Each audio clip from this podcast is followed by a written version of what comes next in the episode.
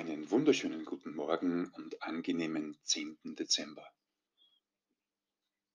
Das heutige auditive Fenster lautet Wahrnehmungstüren. Zurzeit mache ich einige Impulse online für Teilnehmerinnen und Teilnehmer zum Thema PCM, Prozesskommunikationsmodell. Jetzt vermutest du vielleicht eine versteckte Werbung. Nein, sie ist offen. Es ist wirklich ein ganz cooles Modell, was dir auf den Punkt bringt, deine Kommunikation, aber auch deine Persönlichkeit stärkenorientiert, aber auch was brauchst du, damit du weiterhin gut aufgestellt bist.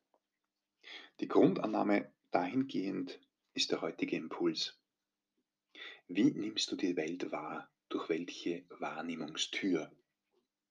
T.B. Kehler hat herausgefunden, dass wir in den ersten Lebensjahren eine von sechs Wahrnehmungstüren Wahrnehmungsfenstern bereits angelegt haben.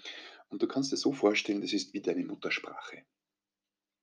Beispiel, nehme ich die Welt über Gefühle wahr, ist meine Eröffnung in der Kommunikation gefühlsorientiert. Ich bekomme sofort einen Bezug, stimmig oder nicht stimmig, kann es aber vielleicht nicht ganz in Worte fassen.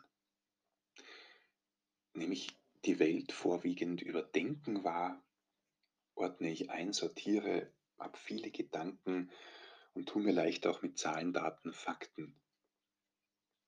Nehme ich die Welt über Meinungen, Sichtweisen wahr, habe ich sofort eine Bewertung aus dem Kopf heraus, passt oder passt nicht, und eine Meinung dazu, einen Wert dahinter.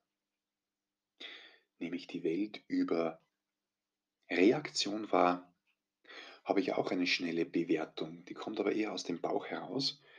Gefällt mir oder gefällt mir nicht, ist eine Art inneres Facebook. Nehme ich die Welt über Aktion wahr, dann ist das Proaktive, das Tun, die Aufregung, die Herausforderung wichtig. Und nehme ich die Welt vorwiegend über Reflexion wahr, dann entstehen Gedanken, es kommt mir in den Sinn und ich brauche meine Zeit, um zu reflektieren. Wir haben alle sechs Wahrnehmungsarten natürlich in uns. Eine ist vorwiegend unsere Muttersprache. Und interessant ist für dich mal in den nächsten Tagen herauszufinden, auf der Spur zu sein, was könnte denn so deine Wahrnehmungsart sein. Im Anhang dazu ein kleiner Erklärungsfilm auch. Ich wünsche dir viel Erfolg beim Finden deiner Muttersprache. Bis morgen hoffentlich dein Podcast Bert.